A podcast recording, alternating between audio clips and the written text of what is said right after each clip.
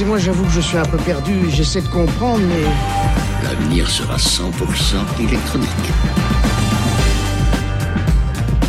Nous leur posons des questions et ils y répondent. Nous leur déléguons nos vies et ils s'emploient à nous satisfaire. On les appelle même par leur prénom. Aujourd'hui, tout est intelligent, tout est smart, tout est interconnecté.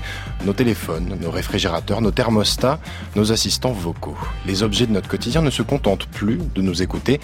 Ils nous parlent. Parfois même, ils nous commandent. Ce sont, pour ainsi dire, des auxiliaires de vie. À cadence régulière comme pour jouer à se faire peur, on se demande si demain, les machines décidément trop humaines seront capables de penser. C'est loin, très loin, trop loin peut-être d'une interrogation beaucoup plus viscérale. Et nous, que pensons-nous des machines? Qu'est-ce que les robots, quelle que soit leur forme, vont changer chez nous, dans nos tripes et dans notre cerveau? Nous le percevons à peine, mais ils nous mettent déjà à l'épreuve.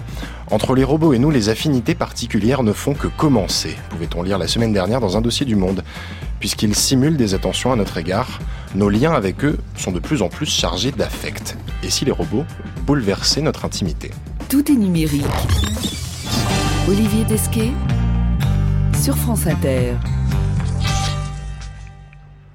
Bonjour à toutes et à tous. Aujourd'hui, nous allons essayer de voir comment les intelligences artificielles changent la psychologie humaine. Pour en parler avec moi dans ce studio, deux invités. Catherine Pelachot, bonjour. Bonjour. Catherine Pelachot, vous êtes directrice de recherche à l'Institut des systèmes intelligents et de robotique. Et de l'autre côté de la table, Jean-Gabriel Ganassia, bonjour. Bonjour. Alors Jean-Gabriel Ganassia, vous êtes informaticien, philosophe, président du comité d'éthique du CNRS. Avec vous deux, nous allons d'abord voir comment la communication avec les robots change notre rapport au monde, comment nous allons ou non développer une forme d'empathie pour eux à force de leur faire la conversation. Et puis dans la deuxième partie, on verra que les promesses de l'intelligence artificielle sont parfois trompeuses depuis assez longtemps et que les assistants vocaux, pour ne citer que, qui s'insinuent dans nos foyers, jouent peut-être un peu sur nos fantasmes. Et puis en parlant de fantasmes, on fera un petit crochet par le Royaume-Uni en fin d'émission, puisque David Levy, un maître d'échecs reconverti dans la futurologie, nous parlera de robots sexuels et d'accouplement homme-machine. Mais d'abord, tout en élégance britannique, ça n'a pas pris un faux pli depuis 1978. The Monochrome Set is Frank.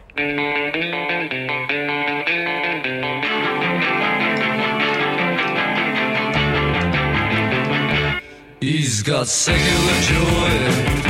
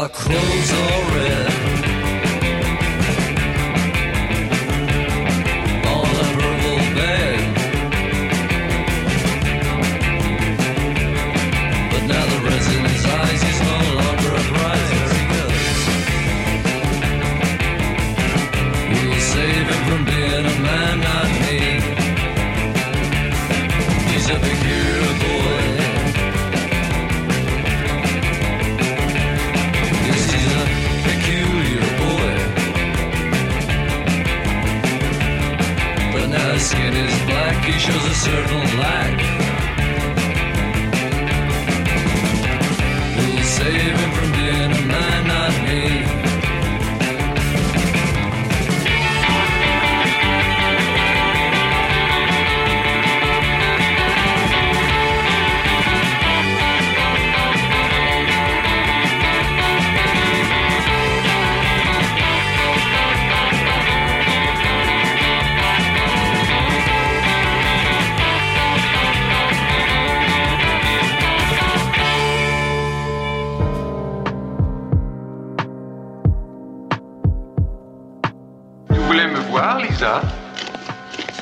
J'ai à te parler de quelque chose. C'est bien que tu peux tout dire à ton confident. Hmm, C'est assez difficile à expliquer. Ça ne m'était jamais arrivé avant. Que se passe-t-il? J'ai une impression curieuse. Je ne sais pas pourquoi j'ai mal dans la gorge quand nous sommes ensemble. Ni pourquoi j'ai des frissons quand nos mains se touchent. Mal de gorge, frisson, toi tu nous couves un rhume. Tu vas te mettre au lit et rester bien au chaud avec une bonne bouillotte. Mais je ne couvre rien du tout. Et tu n'entends rien à rien. Tu n'es qu'une machine idiote et je ne sais pas pourquoi je discute avec toi. Tu n'es qu'une machine idiote. On vient d'entendre un extrait de L'âge de cristal, une série télévisée américaine de la fin des années 70 dans laquelle des robots sont là pour satisfaire les moindres désirs des survivants d'un holocauste nucléaire jusqu'à leur 30e anniversaire. Je suis avec mes invités à ma gauche Catherine Pelachot, directrice de recherche à l'Institut des systèmes intelligents et de robotique. À ma droite Jean-Gabriel Ganassien, informaticien, philosophe, président du comité d'éthique du CNRS. Euh, Catherine Pelachot, on vient de l'entendre dans cet échange qui est à la fois fictionnel et un peu en avance sur son temps. Il y a de l'affect dans nos, nos, interactions avec les robots. Alors justement, vous êtes spécialiste de l'affective computing, l'informatique affective. Est-ce que vous pouvez nous expliquer ce que c'est et en quoi ça consiste? Oui, alors l'informatique affective, hein, c'est un terme qui a été introduit par euh, Rosalind Picard, hein, qui, était pro, qui est professeure au MIT en 1997. Donc ça, ça date, hein, ça a plus de 20 ans. Et euh, c'est de prendre en compte les émotions dans notre interaction, dans nos interactions avec le, le, les machines, entre autres. Et donc, ça demande à percevoir les, euh, les émotions. Donc, comme on a vu dans l'extrait, il faut euh, non seulement extraire les signaux, j'ai mal à la gorge, euh, etc. Enfin, j'ai des serrements à la gorge ou j'ai fait telle expression, mais surtout après les interpréter. D'où la complexité ici de, de l'interprétation de ces signaux, c'est ça tient compte du contexte. Et ensuite, il faut aussi parfois les simuler montrer ses émotions. Donc la machine, quand elle va être dotée de, d'expressivité, de, il va falloir qu'elle les, qu'elle les montre. Ensuite, il faut aussi prendre en compte tout le raisonnement, tout ce qui est l'aide aux décisions avec les émotions. Donc les émotions vont être considérées dans ces, ces différents aspects dans l'interaction humain-machine. C'est créer en quelque sorte l'interface de dialogue mm -hmm. euh, entre les machines et nous. Absolument, ça, où on prend en compte l'état émotionnel des humains et la machine peut agir en simulant aussi des états émotionnels. Mais pour, pour cela, il faut qu'elle puisse interpréter les émotions des humains et en prendre des décisions. Donc c'est vrai que ça intervient comme une boucle qui existe entre euh, l'humain et la machine. Alors aujourd'hui, justement, notre mmh. quotidien est saturé d'intelligence artificielle, de machines, de gadgets plus ou moins euh, intelligents, qui soient euh, dématérialisés ou non d'ailleurs. Est-ce qu'ils affectent notre manière de communiquer à la fois avec eux, mais aussi entre nous? Pour, pour l'instant, c'est vrai qu'avant, ça n'existait pas de parler à travers les machines, médié par les machines, on avait peut-être le téléphone, etc. Mais en, en, tout même, on aime bien le contact humain-humain. Je pense qu'on est des, des, hommes sociaux, enfin des, machines sociales. C'est très important ce contact humain. Donc, je ne pense pas que la machine va éliminer euh, l'humain. Et, vous, Jean-Gabriel Ganassia, est-ce que vous pensez que, que, justement cette espèce de médiation de, de la machine peut changer euh, la manière dont on communique vous et moi, là, par exemple, dans ce, dans ce studio? Ouais, Le téléphone a certainement changé un tout petit peu hein, nos relations. Hein, on peut euh, se donner des rendez-vous, on peut avoir des conversations hein, pendant extrêmement longtemps au, au téléphone. Hein. Vous savez que au début du téléphone, euh, euh il y avait euh, des débats et euh, un certain nombre de gens s'inquiétaient parce qu'ils se disaient que euh, les femmes allaient pouvoir euh, contacter leurs amants de chez elles sans avoir à sortir, par exemple. Donc certainement, les machines transforment notre vie sociale. Alors, est-ce que euh, les agents conversationnels, tout d'un coup, vont se substituer aux hommes dans les relations d'échange. Alors là, je, pour l'instant, je, je n'y crois pas parce que euh, nous avons affaire quand même à des choses qui sont extrêmement sommaires. C'est-à-dire que euh, on peut avoir une petite interface homme-machine pour commander un billet de train et encore, hein, euh, ça n'est pas facile. De là avoir une conversation intime comme dans l'âge de cristal avec une projection ou comme dans le film mmh. Heure. Hein, vous avez mmh. cette voix sublime hein, et, et, cette histoire d'amour entre un homme et une machine. Nous, nous en sommes vraiment je crois, extrêmement loin. Et alors, est-ce qu'à force de, de, communiquer quand même avec ces, avec tous ces agents conversationnels qui sont tous plus prévenants les uns que les autres, qui nous demandent comment on va, euh, comment on se sent, euh, est-ce qu'ils vont quand même changer, euh, à défaut de changer nos interactions entre nous, ils vont changer qui nous sommes? Parce qu'il y avait une interview au Monde du, du psychiatre Serge Tisseron la semaine dernière, et il se demandait, je cite, si nous serons capables de supporter l'idée que la société humaine qui nous entoure soit moins aimable avec nous aurons-nous seulement envie de continuer à la fréquenter? Qu'est-ce que ça vous inspire? Écoutez, les poupées existent depuis très longtemps et les petites filles euh, euh, ont quand même des relations avec les, les autres hommes. C'est-à-dire que la projection sur une machine, qui est le principe hein, sur lequel reposent tous ces agents conversationnels, c'est une forme d'animisme. Hein, C'est-à-dire que on va dans le temps de l'interaction euh, substituer euh, à la machine ce que l'on imagine être sur cette machine. Hein. On va superposer à la machine un être animé. Mais euh, c'est extrêmement euh, sommaire. Alors ça rend des services considérables, ça peut avoir des effets euh, extrêmement importants pour l'économie, parce que si par exemple, hein, lorsque vous avez besoin d'aller déjeuner, hein, vous commandez directement votre pizza à un agent conversationnel, la restauration de proximité hein, va être certainement affectée, parce qu'on aura de nouveaux acteurs sur, le, sur le marché. C'est comme vous voyez, avec les, les hôtels, aujourd'hui vous passez par certains sites internet, hein, et les hôteliers au début étaient contents, maintenant on voit que ces sites internet prennent une part déterminante parce que ils, ils ponctionnent les prix des chambres d'hôtel euh, euh, euh, très fortement. Hein, ils ont une relation de pouvoir.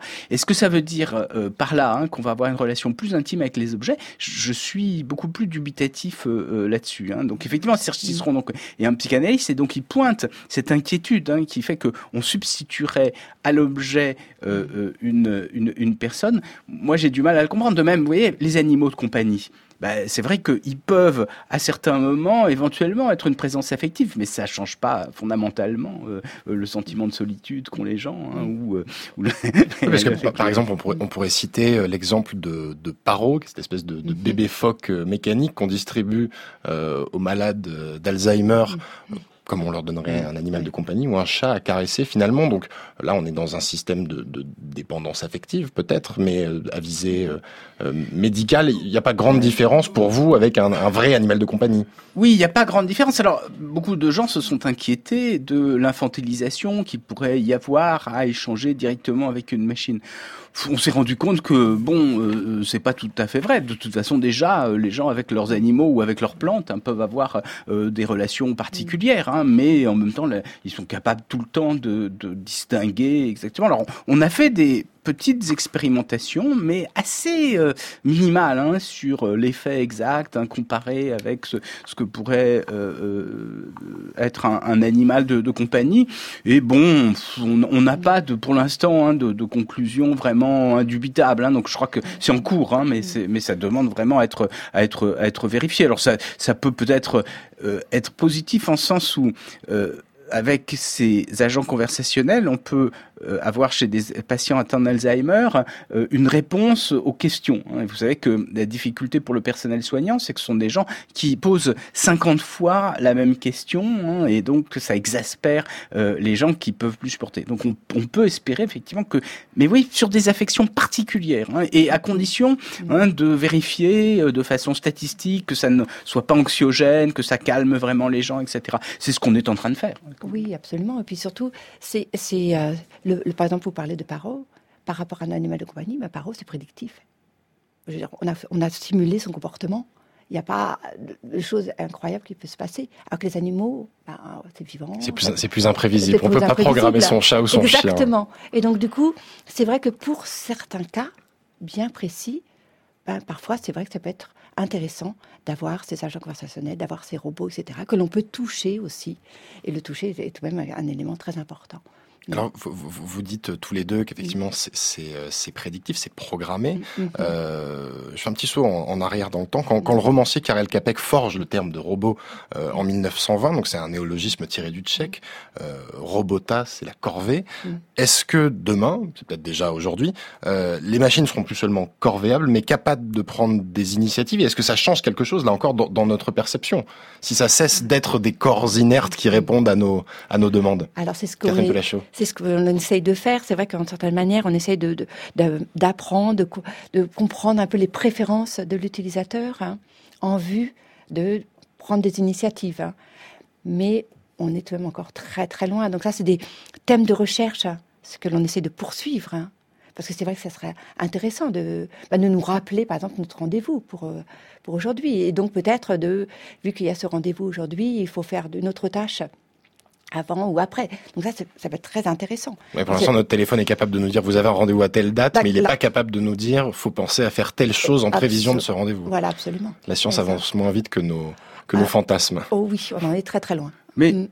On est quand même dès à présent capable de faire des machines dont le comportement est, suffisamment complexe quand même pour euh, euh, nous dérouter un tout petit peu. Alors c'est déjà vrai euh, avec des techniques de programmation classiques, hein, parce que comme un certain nombre de pionniers de l'intelligence artificielle l'ont montré, même avec des programmes extrêmement simples, la machine est un peu le, le reflet de la complexité du milieu extérieur, hein, ce qui fait que avec les interactions, on peut avoir des choses qui nous surprennent un tout petit peu. Puis aujourd'hui, on a en plus euh, des systèmes d'apprentissage machine qui font que euh, on est capable de euh, prendre en considération tout un tas d'exemples, hein, et donc bah, on peut de temps en temps avoir des comportements très très très très surprenants. On peut avoir des choses par exemple comme la reconnaissance des visages, voyez, et ensuite on peut avoir effectivement certains certains comportements. Donc de ce point de vue-là, oui, ça, on peut avoir des, des machines qui sont quand même d'une certaine façon assez élaborées dans leur dans leur comportement. Mais ça ne change pas directement, je crois, la relation affective que les hommes peuvent avoir entre eux, hein, même si ça change la vie de tous les jours, hein, parce que ça rajoute des automatismes qui vont jouer. hein, Ça crée de, de nouveaux gestes en, Ça- en quelque sorte. Tout à fait. Alors Jean-Gabriel Ganassia, tout à l'heure, vous, vous évoquiez euh, Heure, le film de, de Spike Jones, euh, dans lequel Joaquin Phoenix, qui incarne un personnage qui s'appelle Théodore, tombe amoureux de Samantha, qui est une intelligence artificielle euh, à laquelle euh, Scarlett Johansson prête sa voix. Euh, Est-ce que, à partir du moment où ces intelligences artificielles sont plus tout à fait des, des corps euh, inertes, même si parfois elles n'ont pas de corps justement, euh, est-ce qu'on peut s'enticher d'elles? Est-ce qu'on peut développer une forme d'empathie, d'amitié, d'amour peut-être, pour ces intelligences artificielles Catherine Pelachot Euh, C'est-à-dire que on va pouvoir essayer de créer des relations. Donc on va essayer de, avec la machine, si vous voulez qu'il y ait une interaction qui puisse se faire, hein, que ce soit pas simplement très court terme. hein. Oui, on va essayer de faire que la machine puisse, à travers des, pour montrer de l'empathie, à travers des formes d'imitation, etc., de créer ce rapport-là. Après que, l'homme tombe amoureux de la machine, bon, bah, il tombe amoureux de la machine, mais c'est pas forcément le but de la machine. hein. Objets inanimés, avez-vous donc une âme? Alors là, on dirait objet animé, avez-vous donc une âme?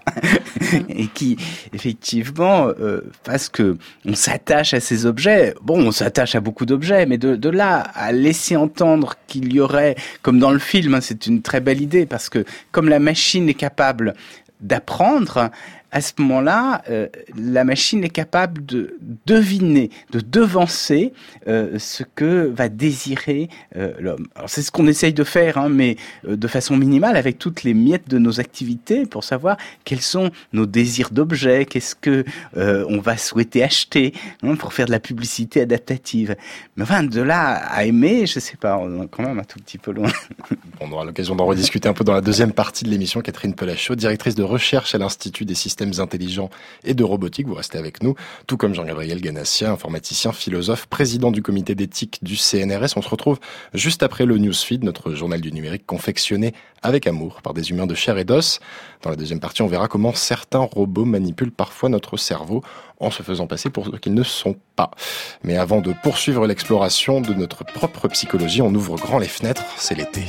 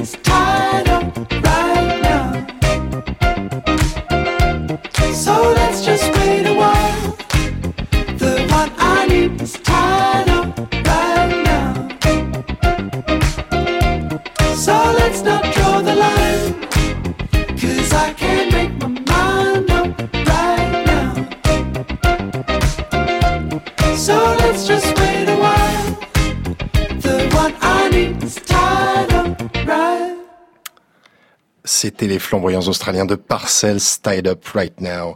Allez tout de suite le newsfeed, notre journal du numérique. Alpha, alpha, alpha, beto, a, o, a, o, a, o, a. Alpha, alpha, alpha, beto, rap. Tout est numérique sur France Inter. In Syria, the Syrian Democratic Forces. I found something on the web for in Syria. Syrian Democratic Forces supported by premonition.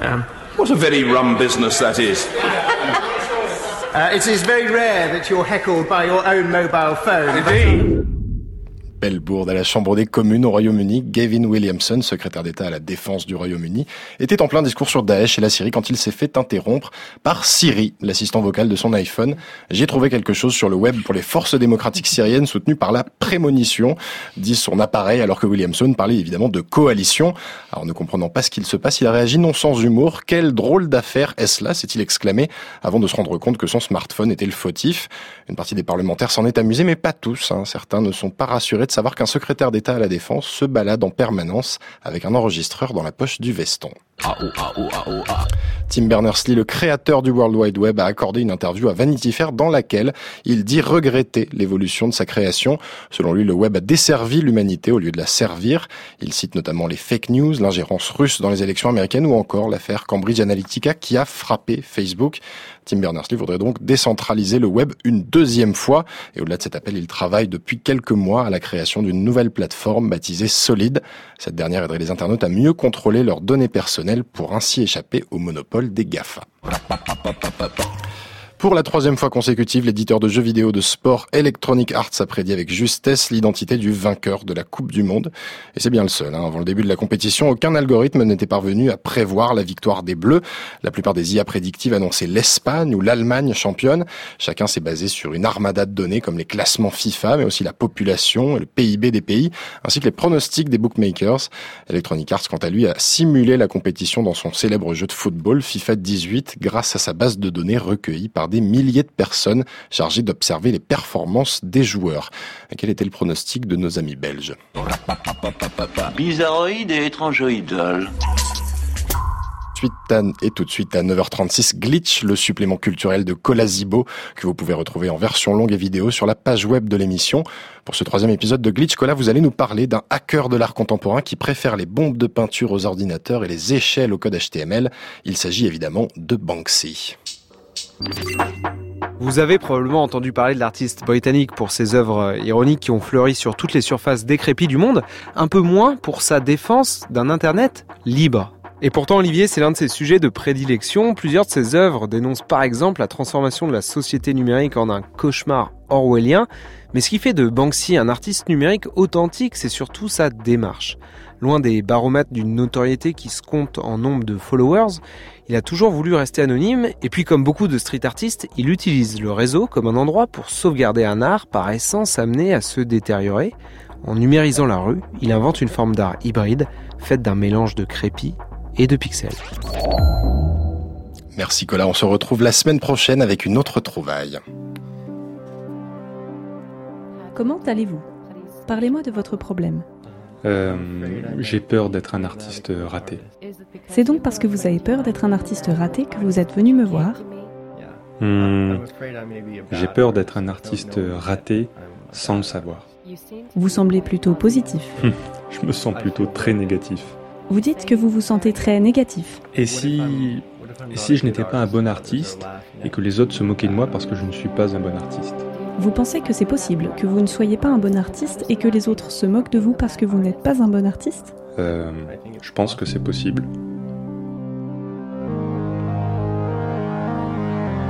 Si vous trouvez que cet échange ressemble à une séance entre un psychiatre et son patient, c'est tout à fait normal. Il s'agit de la reconstitution sonore d'une expérience menée par le professeur germano-américain Joseph Wiesenbaum en 1964. À l'époque, il avait créé un programme informatique nommé ELISA, qui évidemment n'était pas capable de parler à l'époque. Et ce programme imitait un psychothérapeute en reformulant les interrogations du patient. Alors je suis toujours avec mes invités, Jean-Gabriel Ganassien, informaticien, philosophe, président du comité d'éthique du CNRS, et Catherine Pelachot, directrice de recherche à l'Institut des systèmes intelligents et de robotique. Catherine Pelachot, euh, beaucoup de cobayes se sont fait euh, duper, piégés par Elisa à l'époque. Est-ce que vous pouvez nous expliquer comment? Alors, en fin de compte, le système est très simple. Vous avez une base de données il détecte, lorsque vous, là, on tapait, hein, c'était, euh, donc c'était écrit, on reconnaissait des expressions, on reconnaissait des mots, et ensuite il y avait un matching, hein, une correspondance entre les mots qui étaient détectés, et possibilités de réponse. Et ça marche. Et alors vous- ça, ça marche jusqu'à un certain point, mais euh, ça marche. ouais. Et, et à ce moment-là, les, les patients Mhm. étaient persuadés d'avoir affaire à une machine euh, dotée d'une forme de conscience, finalement. Bah, C'est-à-dire que tout d'un coup, la machine, elle prend, elle prend en considération vos, vos certaines manières, vos besoins, parce qu'elle vous reprend vos propres mots. Elle vous en demande plus d'informations. Donc c'est vous qui donnez toutes les informations. La machine est là que simplement pour vous relancer. C'est très intelligent, ça. Ouais, Ça, c'est Eisenbaum qui est vraiment une très intelligent. Alors c'est Ah. drôle d'ailleurs parce que euh, Wiesenbaum a eu ces mots plus tard. Mm. Euh, il a dit je n'aurais jamais cru qu'un programme informatique aussi simple puisse provoquer chez des gens normaux de tels délires. Est-ce que finalement c'était une expérience aussi euh, sociologique que scientifique, Jean-Gabriel Ganassia Je crois que c'était une expérience scientifique, c'était euh, partiellement une reprise euh, des euh, intuitions d'Alan Turing sur le dialogue. Hein. Alan Turing s'était demandé en 1948, surtout en 1950, est-ce qu'une machine pouvait penser? Et là, il s'est dit, ce qui est difficile, c'est tout ce qui a trait à la perception. Donc on va essayer de trouver des tâches dans lesquelles il n'y a pas de relation immédiate entre la machine et le monde et pas de relation entre l'homme et la machine. Et donc il s'est dit, bah, ça peut être de faire des mathématiques, ça peut être de faire de la cryptographie, ça peut être euh, de jouer aux échecs. Et puis il se dit, le dialogue, c'est aussi quelque chose qui marche bien. Et c'est comme ça qu'il a imaginé son célèbre test de Turing.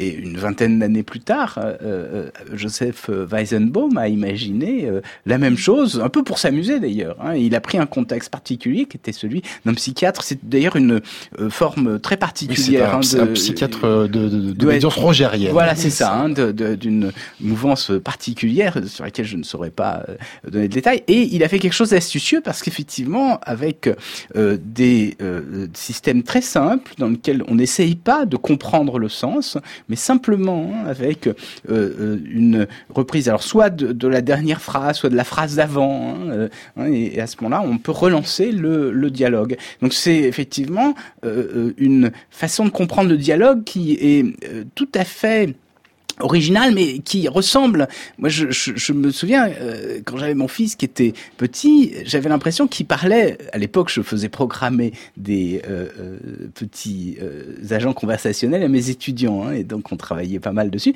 et je m'étais rendu compte que mon fils relançait la conversation il était très bavard un peu comme un agent conversationnel donc c'est un très très bon modèle de, de dialogue hein. Et- Finalement, et- et un, ça- un agent conversationnel, c'est un peu un enfant au bas âge.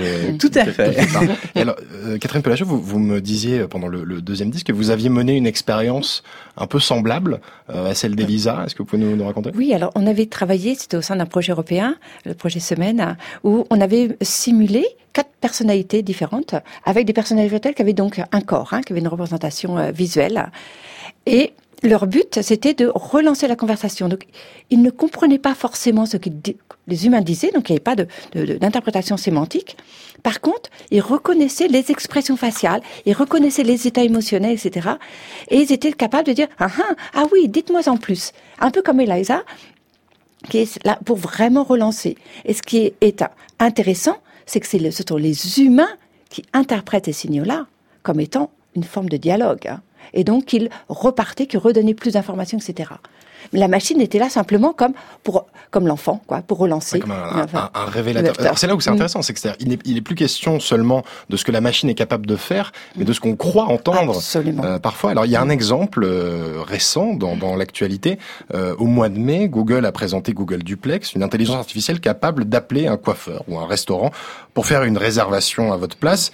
Alors quasi instantanément, il y a eu une polémique, euh, Jean-Gabriel Ganassia. Est-ce que ces échanges qui avaient l'air très humains seraient factices En tout cas, ils avaient l'air, d'après ce que nous disaient au cours de la conférence de presse les dirigeants de Google, euh, véridiques. hein. Euh, c'est vrai que quand on, on les entend, on a l'impression que euh, c'est, enfin, c'est très, c'est très impressionnant quand même, hein, parce que euh, il y a toutes les hésitations. En particulier, je me souviens que dans l'un de ces échanges, on commande une table de restaurant. Alors euh, la personne dit voilà, je voudrais une table pour quatre mercredi. Alors elle lui dit mercredi, quel jour est-ce que vous voulez? Alors euh, euh, il répète hein, euh, plusieurs fois. hein. et donc, effectivement, l'agent conversationnel est capable de répondre aux erreurs de la personne qui est en face. Pour combien de personnes? Puis après, elle lui dit ah oui, de toute façon, vous n'avez pas besoin de réserver.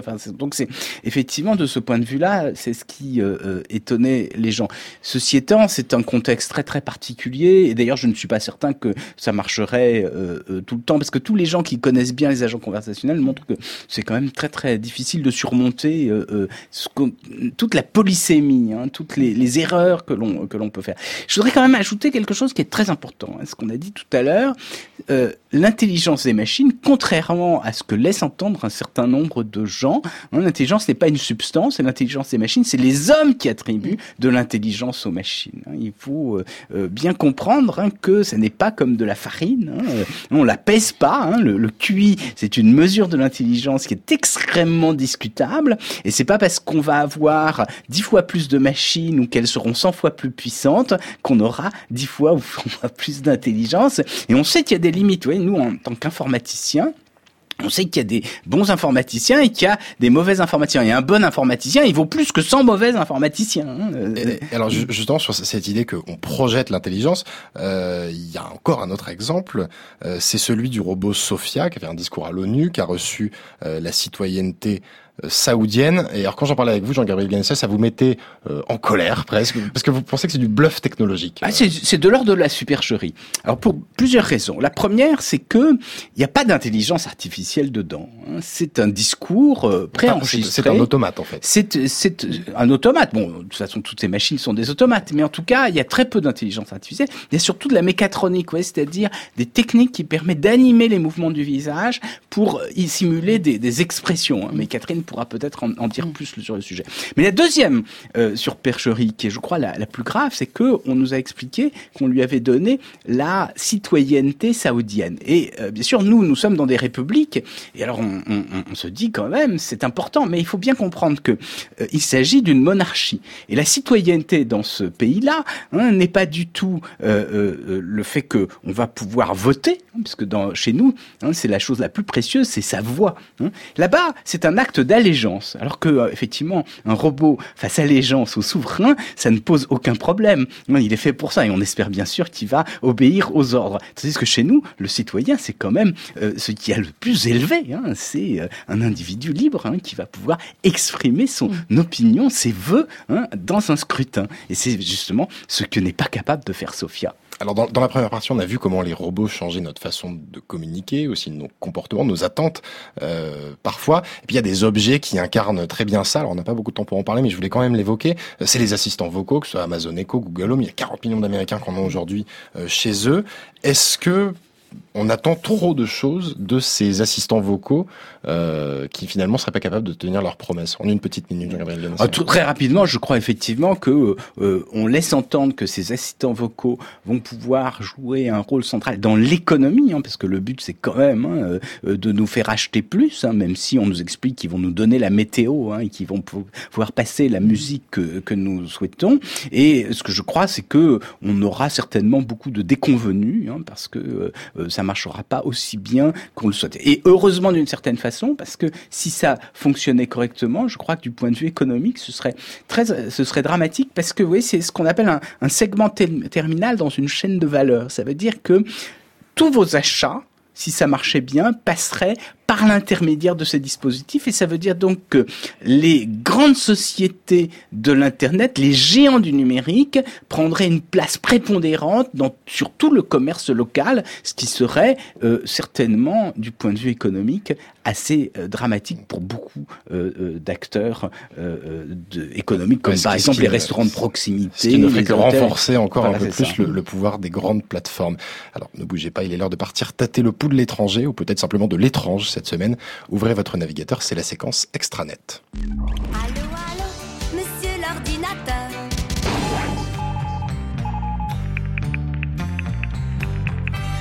Et aujourd'hui, nous faisons un saut dans le futur jusqu'en 2050 avec David Lévy. Bonjour. Allô?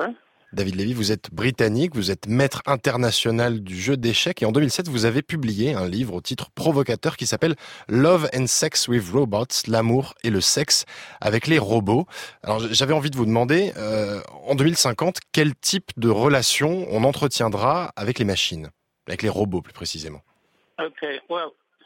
Je crois que d'ici 2050, les robots ressembleront suffisamment aux humains pour que des gens puissent tomber amoureux d'eux. À la question, qu'est-ce qui viendra en premier? Des relations sexuelles avec des robots ou tomber amoureux d'eux? Moi, je pense qu'on peut répondre que le sexe viendra en premier. Il y a déjà des entreprises qui produisent des robots sexuels. D'ailleurs, euh, les premiers seront mis sur le marché cette année. Mais je pense qu'au fil du temps, les robots auront l'air plus humains. Ils adopteront des comportements plus humains et les gens en tomberont amoureux. Il est d'ailleurs fort probable que dans ce futur, des gouvernements rendent légal ce type de mariage et que certaines personnes décident d'épouser leur partenaire robot. En tout cas, c'est comme ça que je vois l'avenir en 2050. Euh, Mais alors, euh, David Lévy, est-ce que ça veut dire que les robots auront des droits et des devoirs? Je pense que les robots auront des droits. Le gouvernement saoudien a déjà donné la nationalité à un robot fabriqué dans leur pays. Je pense que les gens commencent vraiment à réaliser que les robots vont se comporter comme des humains de plusieurs manières. Et que pour cette raison, la question de leurs droits et de leurs responsabilités, puisque l'un ne va pas sans l'autre, devra être traitée par les législateurs à l'avenir. Comment leur donner des droits? Quel genre de droits? Quelles responsabilités auront-ils? Que se passera-t-il si un robot fait quelque chose de mal? Qui devrait être responsable? Il y a beaucoup de questions légales à traiter avant que cela n'arrive. Alors, David Lévy, c'est un, c'est un- un vieux fantasme de, de la science-fiction. Est-ce que euh, dans cette, ce futur euh, assez lointain, les robots seront capables de se reproduire avec des humains, selon vous?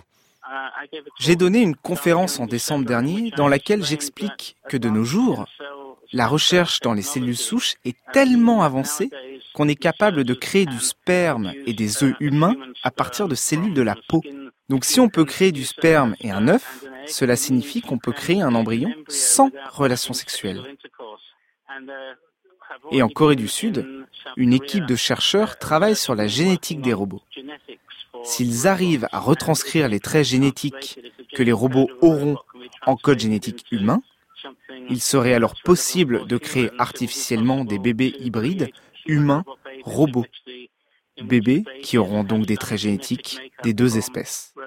Ça arrivera dans 70 ou 80 ans, mais je suis sûr que ça arrivera. Merci beaucoup, David Lévy, pour ces éclairages sur nos futurs rapports conjugaux avec les robots. Et à bientôt. Bye bye.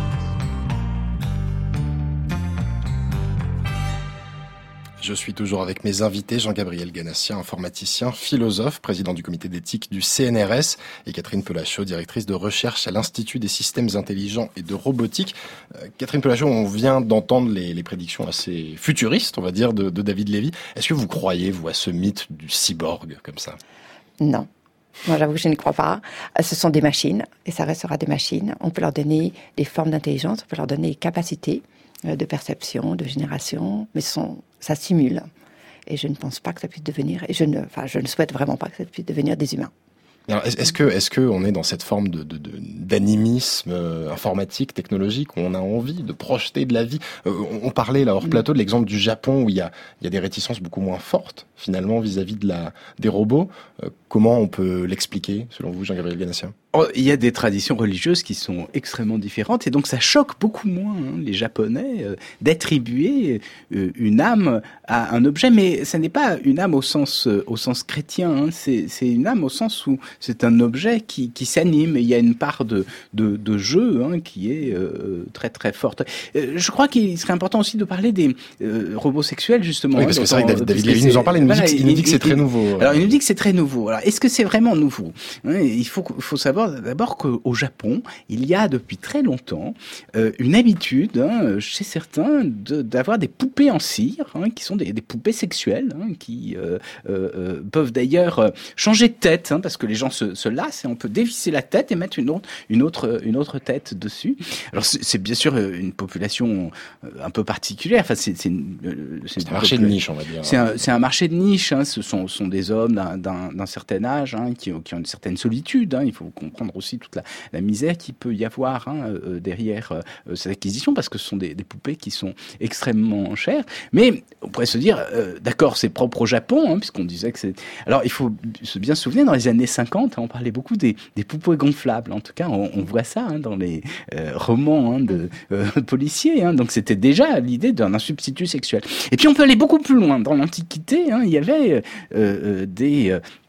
Euh, on raconte des légendes hein, dans lesquelles il y a des hommes hein, qui font l'amour à des à des statues. hein. Donc euh, cette idée que euh, un objet inanimé, hein, une femme soit, soit un substitut, hein, c'est quelque chose, je crois, euh, euh, de tout à fait ancré dans l'imaginaire euh, humain et ce depuis extrêmement longtemps. Alors peut-être que avec les robots, on a une, une, une- une perfectionnement hein, parce que bien sûr, on va s'intéresser aux mouvements et puis on va s'intéresser euh, encore que ce soit des mouvements minimaux hein, quand même hein, pour, Oui, pour l'instant. Oui, aussi c'est le- c'est dire qu'il faut quand même la manipuler. hein. Enfin, je, ce, ce que j'ai vu sur les reportages hein, laissait entendre que c'était assez sommaire. Et puis, il y a surtout une texture de la peau hein, qui essaie. Oui, c'est ça. Il y a beaucoup de travail qui est fait autour de, de l'apparence. C'est plus leur donner une apparence très humaine, euh, très humaine euh, qu'autre chose.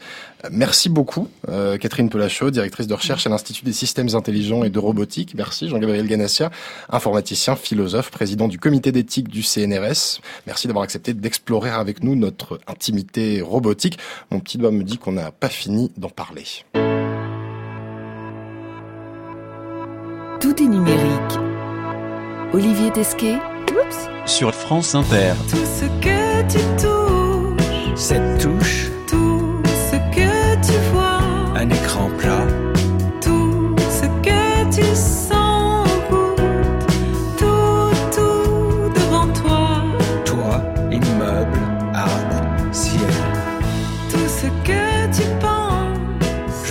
pas, tout ce que tu entends, ta voix, la rue, tout ce que tu chantes, tout, tout ce que tu sens, le soleil, ton air, le vent.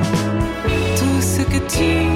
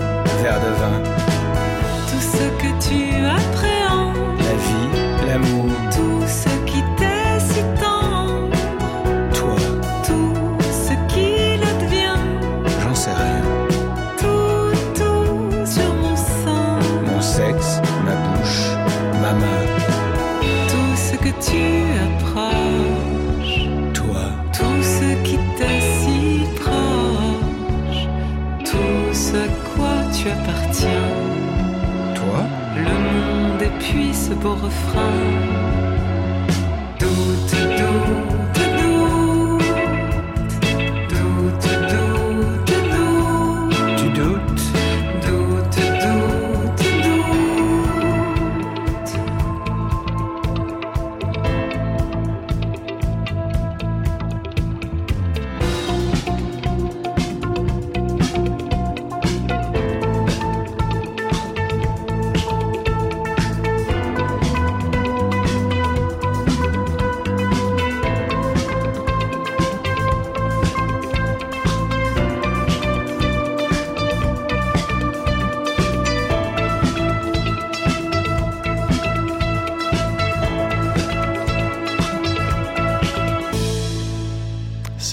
ce que tu touches, Barbara Carlotti avec Bertrand Burgala, mais sans robot, sur France Inter.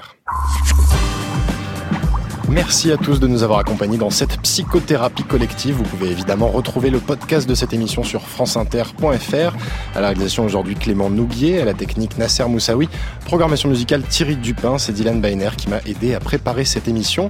Nous on se retrouve la semaine prochaine autour d'une nouvelle question. Les services de renseignement font-ils trop confiance aux données qu'ils collectent pour nous protéger? D'ici là, n'oubliez pas de déconnecter.